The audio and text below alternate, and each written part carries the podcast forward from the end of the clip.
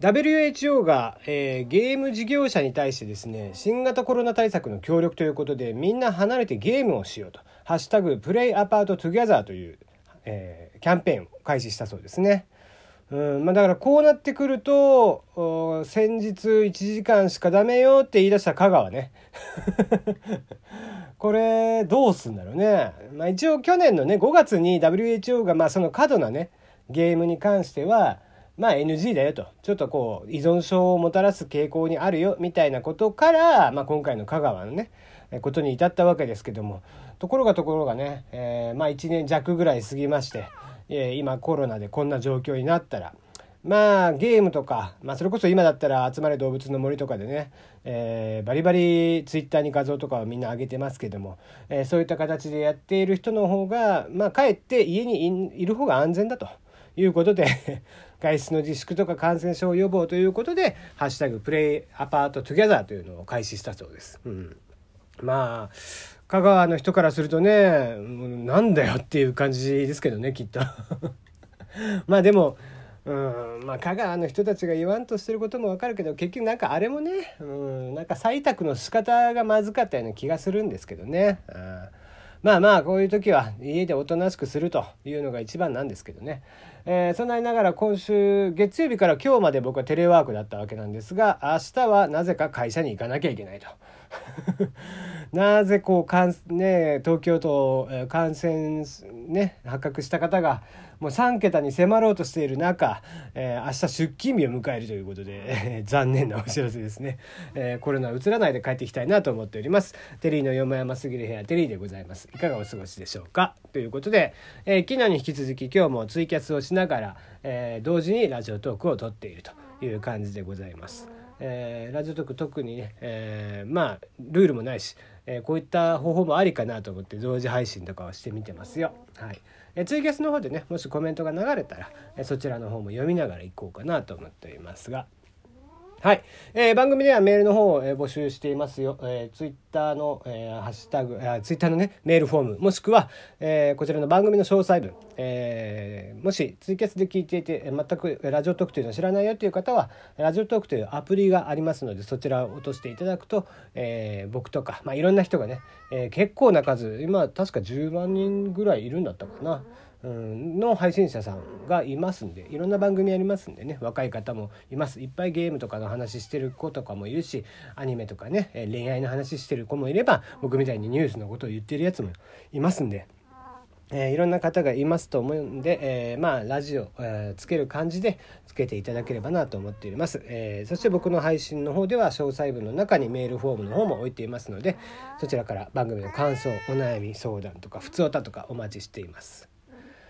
えー、ということで、えー、昨日から始めてみましたが、まあ、こうツイキャスもそうですし、まあ、これも結局ねなんかコロナでずっとこう一日家にいてさ、えー、鬱憤がたまるというか自分なりになんか工夫をしたいというところから始めているわけなんですが、えーまあ、ツイッターの方でも、うん、1日1回ずつですねうちのこの今目下発情中であるリリーさんをねえー、写真を撮ってあげて、まあ、少しでもなんかみんなこうストレス溜まってるでしょうから鬱憤がたまらないようにということで、えー、あ小牧さん生です。はい、これ収録ラジオトーク収録しながらやっておりますんで、えー、コメントを、えー、言ってくれたら読んでいきますね。はい。ちょっとよりラジオっぽい感じ生配信っぽい感じで、えー、向こうはねちょっとどうしても配信なんで。えー、収録感満載っていう話になってしまうんでちょっと聞いてる人からすると生っぽく聞こえるようにということで、えー、両方同時にやってみるというのをちょっと今チャレンジしています。はい、あちょっと話戻すね。うん。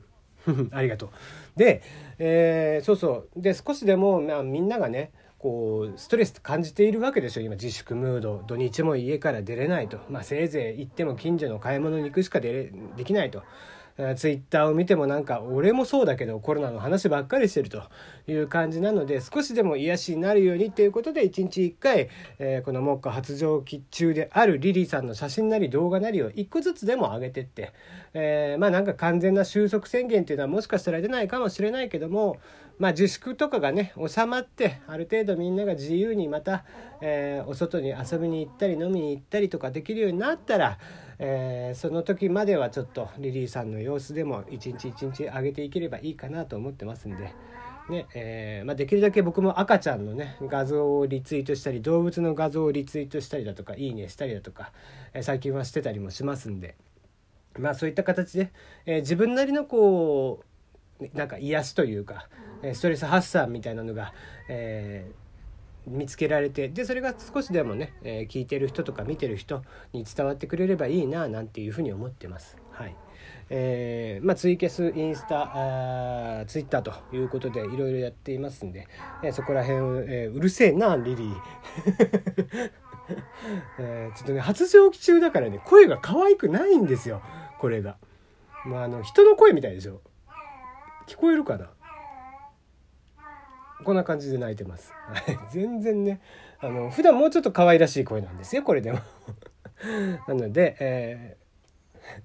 そうなんです、えー、ちょっとね笑ってしまいますよね。これでずっと夜中とかもね泣いてたりとかしますんで、はい、あでもねこう今回さそのやっぱりねなんかテレビで朝もやってたみたいなんだけど家にこなしてテレワークでいるもんだからペット側もなんかストレス感じてたりとかするんだって亭主元気で留守がいいじゃないんだけど昔のね昭和な感じですが、えー、そんなことを昔は言ってましたけどもペットも同じようなことがあるみたいでやっぱりちょっと今までと違う感じじゃんこのテレワークでご主人が家にずっといるって。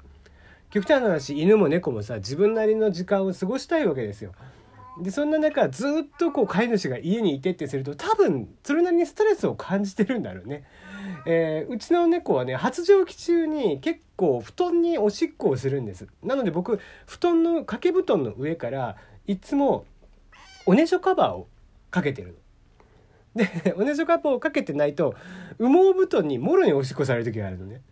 でおねしょカバーってよくできたもんで赤ちゃんとかがやっぱりおしっこしてもちゃんと下に染みないようにっていうことで裏ビニールになってるから染みないようになってるんです。なんだけどそれ飛び越して僕のね枕におしっこするようになっちゃって。だから昨日一昨日って夜中枕におしっこした瞬間に僕の顔にもかかって2回ぐらい起きるっていうで顔洗うみたいな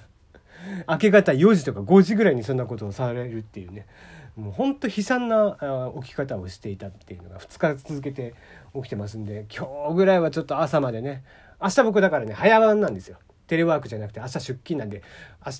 えー、時差出勤で5時半起きなんですよね。なので明日まではねちょっと明日はちょっとちゃんと寝かしてほしいなと思っているんだけどそううん小牧さん寝不足になりますねということなんだけどそう寝不足になるんだよね。で大体夜中に明け方ぐらいにそんな人起こされた時ってまだ俺も酔っ払って寝てるから全然酔いが覚めてないっていうね。酔っ払った状態でフラフラなりながら「ああ眠て」って言いながら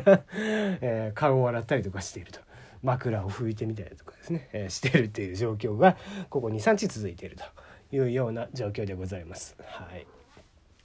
はい。さて、じゃあ話変えまして、えー、そうですね。昨日のあの、マスクの話がありましたが、まあ政府がね、えー、昨日総理が、安倍総理が、えー、マスクを、あちりこさんからお茶をいただきました。ありがとうございます。えー、マスクを2枚、えー、配るということで。で、まああれがね、結構今日物議を醸し出していて、まあ昨日の段階から物議醸し出してるんだけど、あれすごい勘違いしたらいけないのが、そのいろんな政策を今後打っていきますよと。で、それとはまた別にマスクが5000万枚確保できましたっていうことから、各家庭に2枚ずつ、これが今みんなの家庭に売ってると言っておきながら、1億枚とかね、えー、売ってるとかって流通させてるよとかって言っておきながら、やっぱり手が届いてない、えー、手元に入ってない人たちがいるからからだから取り急ぎまずは何よりマシでしょだから配るよっていうことからまあそれはね1家庭4人家族のところも俺は5人6人っていらっしゃるところもありますけどもとりあえず1家庭2枚ずつ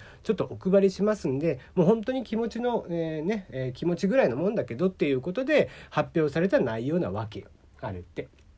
だからあれをなんかそこだけ切り取っちゃって今回も相変わらずメディアの連中は叩いてるわけじゃん。いやそうじゃないよねっていう。うん、そこばっかりそれは切り取ってねえー、まあさすがにお肉券お魚券はさその現金配らずにそれだけってなってくるとマスクもそうだけど現金配るっていう話じゃなくてってなってくるとそれはみんな不平不満ができるわけだよ。でそうしたそれを切り取ってこう発表まあメディアは記事にした方が反響はいいわけなんだよね。だからこそああいうえぐり方をするんだけどそうじゃなくてちゃんと政府は政府で今ね支援者支援を支援金っていうのをすごく用意していて、まあ、なかなかちょっとね、えー、申請が下りづらいとかっていうことはどうやらちょっと情報として上がってはきてるもののとはいええー、一応ライフラあのセーフティーネットは組んでるわけですよ。でその中で、えー、全然今回足りてないからやりましょうと。で取り急ぎちょっとマスクが手に入ったからみんなに配るよと。いうことをやってるだけの話であってねすぐあの何ですか、えー、ツイッターで一番有名な、えー、左寄りな人のキッコっていうのがいますけどね。あいつらとかがもうボロクソ叩いてましたけども、うん、まずはねマスク2枚だけ切り取りゃねき叩きやすいですけどうんまあ人を叩くということよりもねちゃんとその記事とか、えー、政策とかをきちんと読んだ上で、え、物事発言しなきゃいけないんじゃないかなとかっていうのは常日頃僕は思ってることなんですけどもね。うん、まあまあとはいえ自分もねちゃんと記事読まなかったりもするから、えー、そこは本当に気をつけなきゃいけないなとかって思っちゃったりもしています。はい、えー、最後あと1分弱、えー、ということでもう一個だけ読んでおきましょう。えー、山